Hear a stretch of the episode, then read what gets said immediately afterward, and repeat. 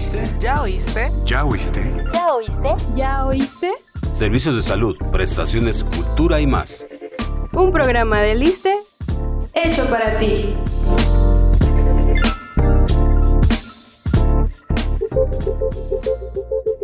Hola, ¿cómo están? Los saluda de nuevo Ambar Mora en un programa más de Ya Oíste. ¿Cómo estás, Claudia? Muy bien, muchas gracias. ¿Y qué crees? Uh, este mes festejamos al padre.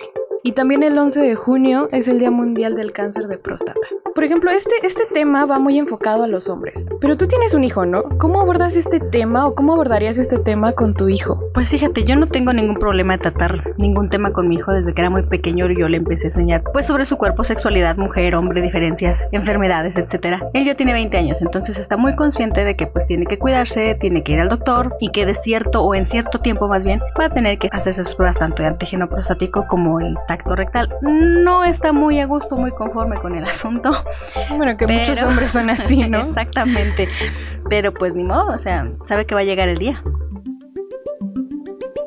Y para eso tenemos al doctor Raimundo Cosío Álvarez, que es urólogo. Muchas gracias por estar aquí, doctor. Hola, ¿qué tal? Mucho gusto, gracias por la invitación. Me da mucho gusto estar aquí con ustedes. Un saludo a todos los trabajadores del ISTE y a todos los derechohabientes. Doctor, antes que nada, todo el mundo ha hablado o hemos hablado de la próstata, pero ¿qué es la próstata? Yo como mujer, sinceramente, no sé, sí me gustaría saber qué es, dónde está, para qué sirve, para qué funciona. Muy bien, bueno, es una pregunta muy que la realizan muchas veces las mujeres. Incluso he llegado a que algunas mujeres me preguntan si tienen próstata. Pues no, la próstata es exclusivamente del sexo masculino y es una glándula eh, que se encuentra en el aparato urogenital masculino, la cual se encarga de producir la mayor cantidad de líquido seminal y brindarle sustancias a este líquido para que la fecundación pueda realizarse de manera correcta. Es una glándula que si bien la tenemos desde el nacimiento, empieza a tener un crecimiento gradual a partir de los 35 años aproximadamente. Entonces, ¿cómo se genera el cáncer de próstata? ¿Cómo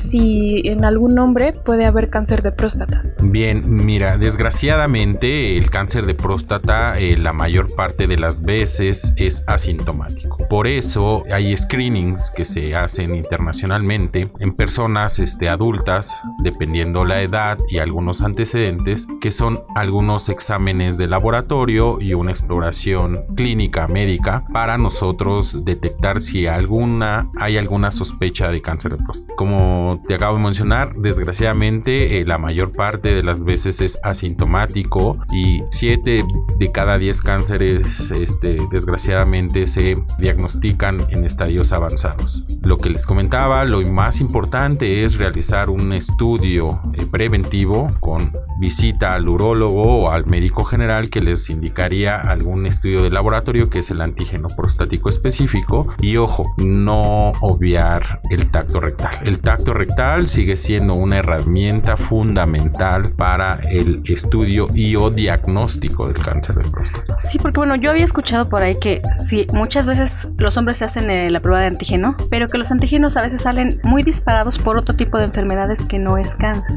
Entonces, bueno, con eso se, ellos se quedan con eso y justamente para eso les piden que se hagan el tacto rectal para ver si está inflamado o no la próstata. Bien, es una buena pregunta. Si bien el antígeno, eh, como se denomina específico de la próstata, casi exclusivamente lo produce la próstata, pero efectivamente puede haber algunas elevaciones dentro de algunos parámetros que no necesariamente puedan corresponder a un cáncer de próstata. Puede haber algunas infecciones a nivel de la próstata, como son las prostatitis tanto de forma aguda como de forma crónica, las infecciones en las vías urinarias o incluso algunas manipulaciones a nivel perineal, como sería andar a caballo, montar una bicicleta, tener relaciones sexuales, incluso tomarse el antígeno pocas horas o pocos días después de eso, podrían alterar un poco los valores en cuanto al antígeno prostático. También puede haber eh, un antígeno prostático dentro de parámetros o dentro de rangos normales y a la exploración física que sería el tacto rectal poder detectar algún, algún nódulo que pudiese tener esa próstata y ser indicativo de eh, sospecha de cáncer de próstata. Bueno, esto del tacto es muy interesante porque creo que sigue siendo un tema muy tabú, ¿no? Muy de si me hago el tacto rectal me puedo volver homosexual, puede pasar otra cosa, ¿cómo me van a tocar ahí? Esa es muy buena pregunta y esa es desgraciadamente en hombres adultos un tabú, como bien lo comentas, para ir al urólogo.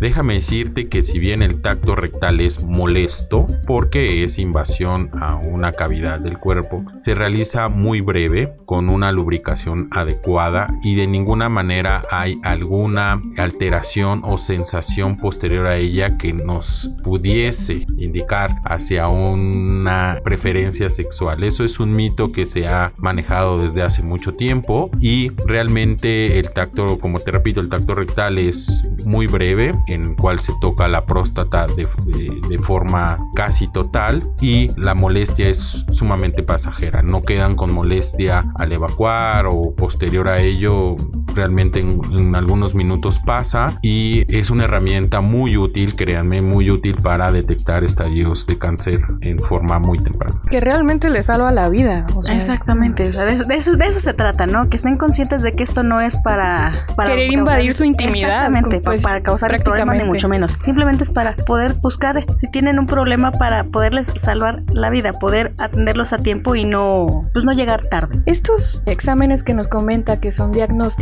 ¿A partir de qué edad? Mira, inicialmente existen diferentes guías internacionales de acuerdo a la edad. Términos generales, si un hombre tiene algún familiar en rama directa, hablándose de un padre, abuelos o hermanos que tuvieron cáncer de próstata o tienen cáncer de próstata, la edad de inicio de este tamizaje y de la revisión urológica es a partir de los 40 años. Si no existe alguna antecedente en familiar en cáncer de próstata puede iniciarse a partir de los 45 o 50 años dependiendo la guía que se tome en cuenta. Pero en términos generales yo lo recomiendo a partir de los 45 años, ya que debido a esto actualmente hemos detectado cánceres de próstata a edades más tempranas. Antes eh, el 65% de los cánceres de próstata se detectaban arriba de los 65 años, pero actualmente se ha visto que cada vez ha disminuido la edad de detección en el cáncer de próstata. ¿Y a qué cree que se deba eso?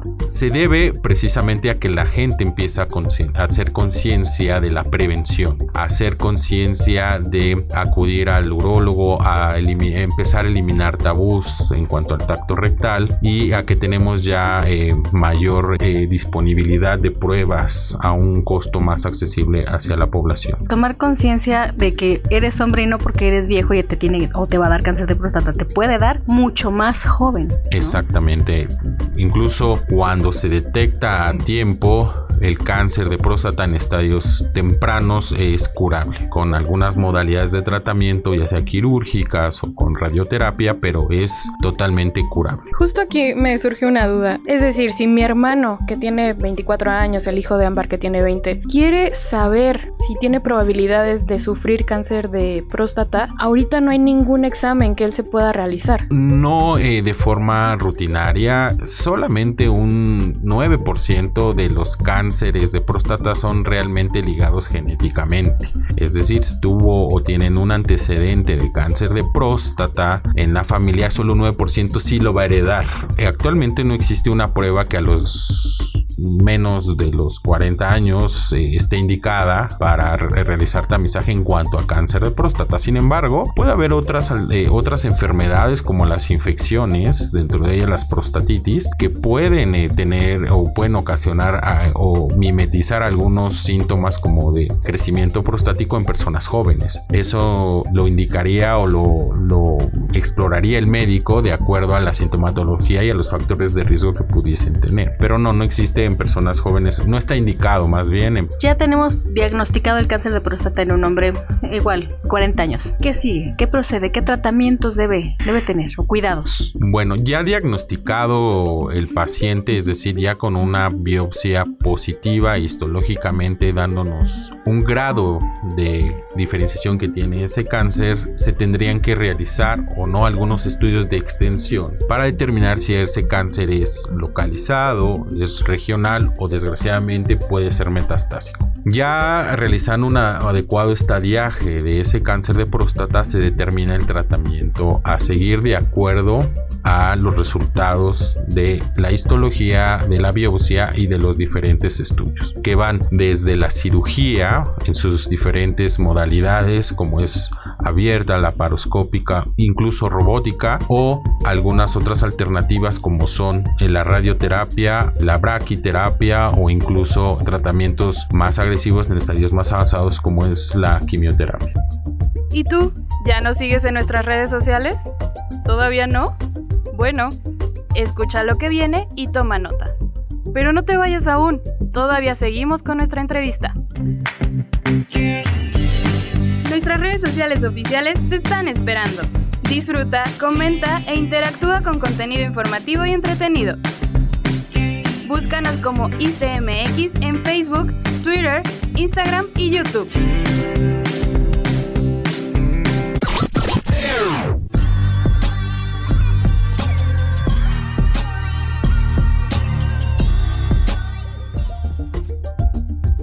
Quiero saber cuáles son los síntomas ya en un estado tardío, ya que se diagnosticó tardíamente. Sí, mira, desgraciadamente como que como te comentaba, se siguen diagnosticando los cánceres en etapas más avanzadas. En, etapas iniciales, la mayor parte de las veces son asintomáticos, pero empiezan a tener eh, algunas alteraciones en cuanto a la micción, como son eh, dificultad para la micción, ojo para la micción, sí, para dificultad para orinar, eh, dificultad levantarse un poquito más en las noches, que haya sangrado en la orina o en el líquido seminal posteriormente eh, posterior a las relaciones sexuales. Cuando el cáncer es más avanzado aparecen otro abanico de síntomas que hacen sospechar que este cáncer ha invadido sobre todo a los huesos, que es el sitio primario de invasión, como es el dolor lumbar, el dolor a nivel de la cadera, que es donde se implanta el cáncer, retenciones eh, agudas de orina y dolor dolor,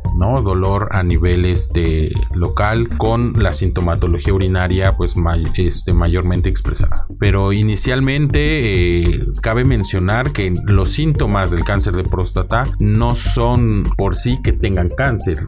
La mayor parte de esos síntomas pueden deberse a un crecimiento no benigno que todos los hombres vamos a experimentar a partir de los 40 años gradualmente. Y como toda enfermedad, o sea, los factores de riesgo son el fumar, el tomar, el no hacer ejercicio o el no alimentarte bien? ¿Puede ser? Los factores de riesgo en todas las enfermedades crónico-degenerativas y en el cáncer sí tienen un impacto como es la obesidad, como el tabaquismo, algunos tipos de alimentaciones, pero en el cáncer de próstata todavía no está muy identificado. No se sabe la causa. No se sabe todavía la causa. Lo único que se ha identificado son factores que no podemos modificar, como es la carga genética que les comentaba, la y algunos grupos raciales como los afroamericanos que tienen mayor incidencia. Pero en los modificables, obviamente, los cambios en el estilo de vida, en los hábitos de vida, como es mantener un peso adecuado, una alimentación adecuada, ejercicio rutinario, sí se ha visto que tienen menos impacto. Pero un factor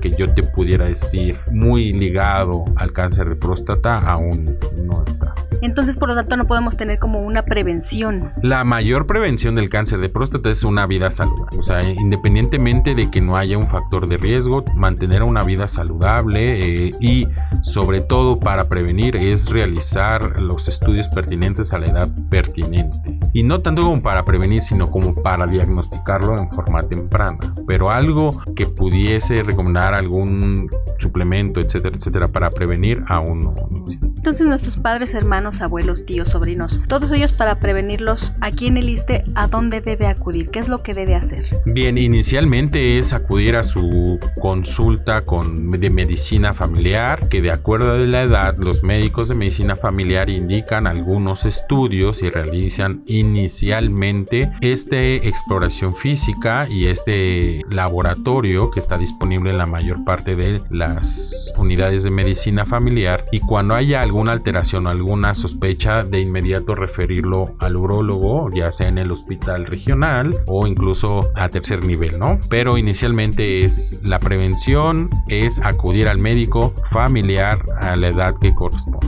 justo eso, ¿no? Que tomen la decisión de cuidar su salud. O sea, híjole, es que yo insisto con lo del tacto. Hacerles conciencia de decirles tranquilos, o sea. Sí, sabes que existe un problema muy grande, más con las personas ya adultas que tienen otro tipo de mentalidad. Digo, lo he visto. Sí, muy por, arraigada. Por mis tíos, por mi, en su caso, en su momento, mis abuelos, ¿no? Porque estoy demasiado arraigada. Entonces, le tienen entre miedo, asco, temor, son No, muchas que, cosas. Ay, ¿para qué lo hago?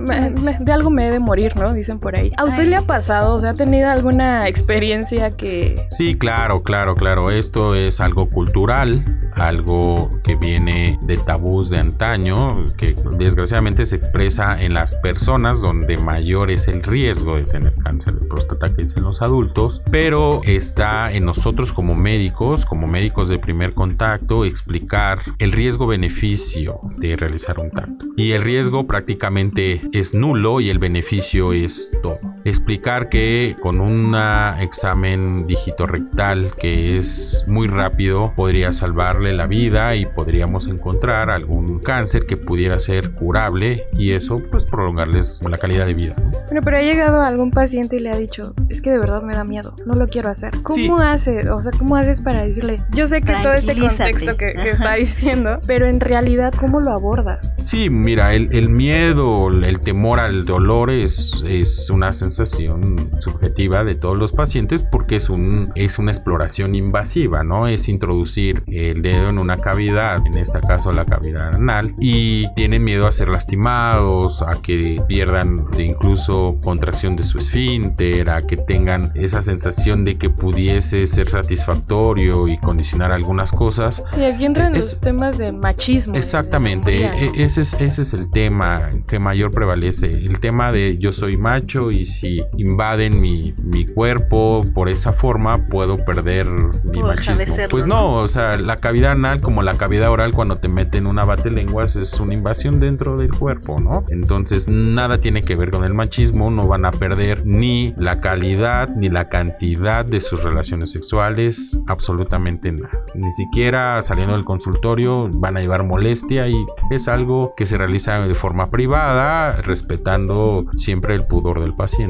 Profesionalmente. Sí, claro, claro. sí, así ¿Provocaría esterilidad el examen o hasta el mismo cáncer? El cáncer como tal en estadios tempranos no provoca esterilidad. Hay que saber diferenciar regularmente, como les comento, el cáncer de próstata es en estadio en edades muy avanzadas en la cual la paternidad ya prácticamente es satisfecha. Aquí lo que veo es sobre todo la potencia sexual. Hay que diferenciar entre la esterilidad, que es la capacidad de fecundar en un hombre, y la potencia sexual. Ninguno de los de las pruebas diagnósticas y exploración física provoca absolutamente nada de eso, ni esterilidad ni impotencia. Cuando se detecta el cáncer de próstata, los tratamientos que se les ofrece a los pacientes sí pueden llegar a, a provocar ambas eh, situaciones. Sobre todo el tema de la potencia sexual sí puede llegar a verse afectada, pero es cuando se ofrecen los tratamientos, ya sea de forma quirúrgica, por medio de radioterapia o incluso en estadios más avanzados el bloqueo hormonal en el hombre sí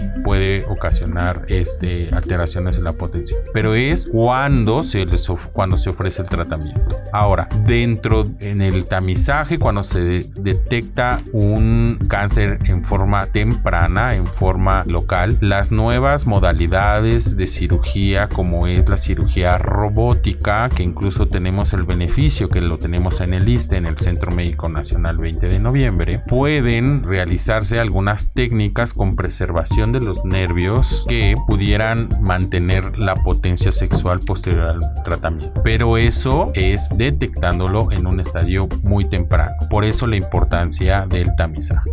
Este podcast se transmite en diferentes plataformas digitales. ¿Quieres saber cuáles son? Escucha el siguiente promo.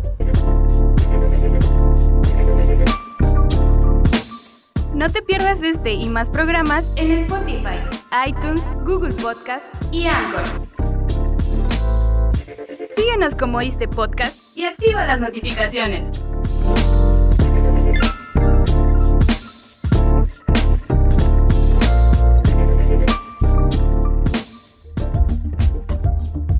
Hablando de- del tratamiento, ¿qué pasa con estos remedios caseros de de la abuelita, de la tía, de, ay hijito, tómate esto, te va a servir. Úntatelo. Como en todas las enfermedades y en todas las dolencias que aquejan al cuerpo humano, siempre hay un remedio casero. Se tiene desde la antigüedad que han sido arraigadas por los abuelos, las abuelas. Pero déjenme decirles que si ustedes creen en esa situación, no pasa nada. Pueden poner sus remedios caseros, pero no abandonen la consulta médica. Sigan también la recomendación médica en caso de que haya o se les prescriban algunos tratamientos, sigan también al pie de la letra. Los remedios caseros regularmente son inocuos, es decir, no ocasionan ningún daño, tanto ningún daño como ningún beneficio. Entonces, a veces es difícil convencer a la gente de, de cambiar esos paradigmas, esas costumbres, esos remedios, pero lo que yo hago es ofrecer y tratar de conciliar que pueden seguir con su tratamiento siempre y cuando no sea dañino o no tenga un impacto como son algunos test, etcétera, etcétera, pero que tampoco abandonen el tratamiento, los medicamentos o las recomendaciones que uno les brinda. Se trata de conciliar para que los médicos podamos eh, impactar en el paciente, porque a veces son creencias tan arraigadas que creen mucho incluso en limpias, etcétera, etcétera, que es muy difícil este quitarlas. Entonces hay que conciliar con los pacientes, hay que tratar de, llegar a un acuerdo y pues si ellos no abandonan tal vez esas creencias, pero tampoco que abandonen nuestro seguimiento, nuestro tratamiento y nuestras visitas guiadas a consulta. Exactamente, que los remedios caseros no sustituyen para nada los tratamientos para ninguna enfermedad, no nada más para el cáncer de próstata, ¿no? Entrando un poquito más a lo humanitario, ¿cómo es este mecanismo de afrontación del paciente con usted cuando le dice tienes cáncer? Siempre en la palabra cáncer,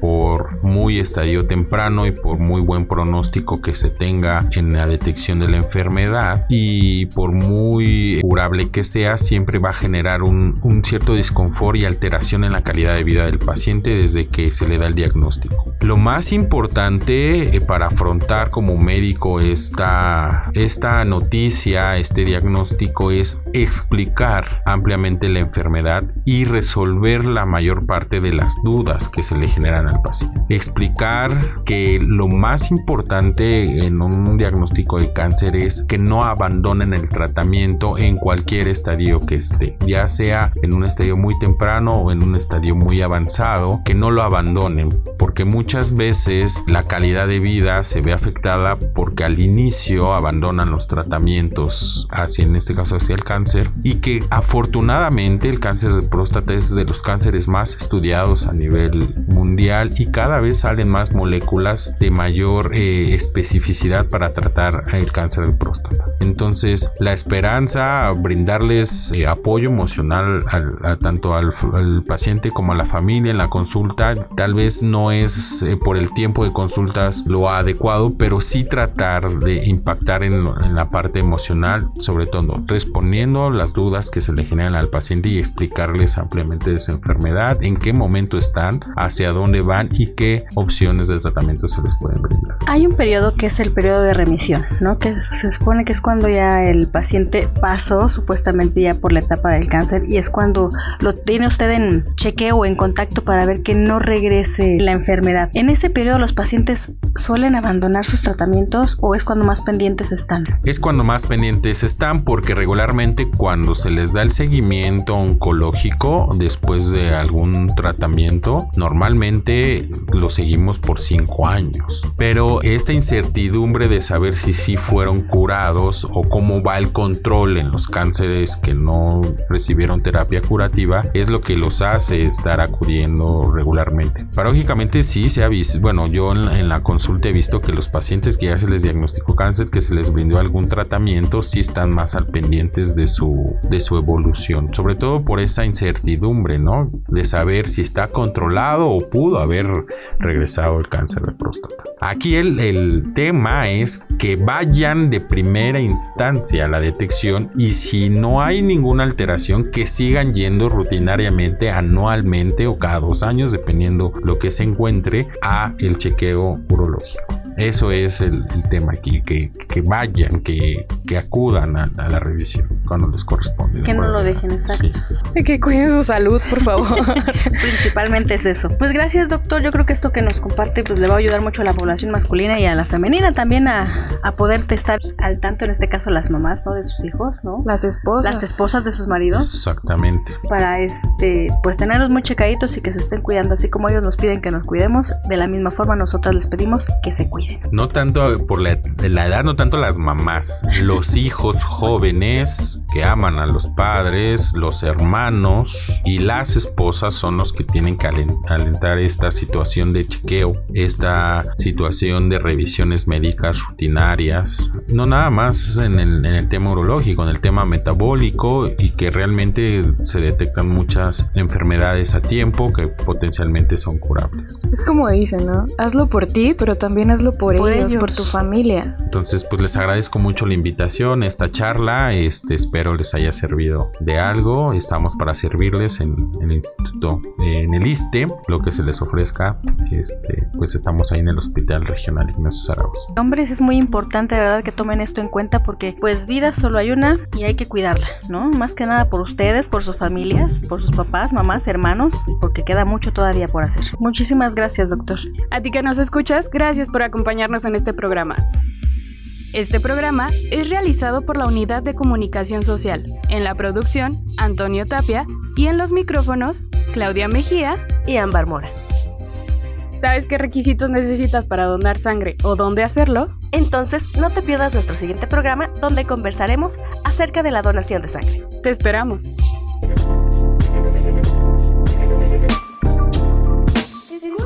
¿Ya oíste? ¿Ya oíste? ¿Ya oíste? ¿Ya oíste? ¿Ya oíste?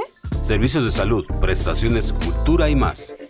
Un programa de Liste hecho para ti.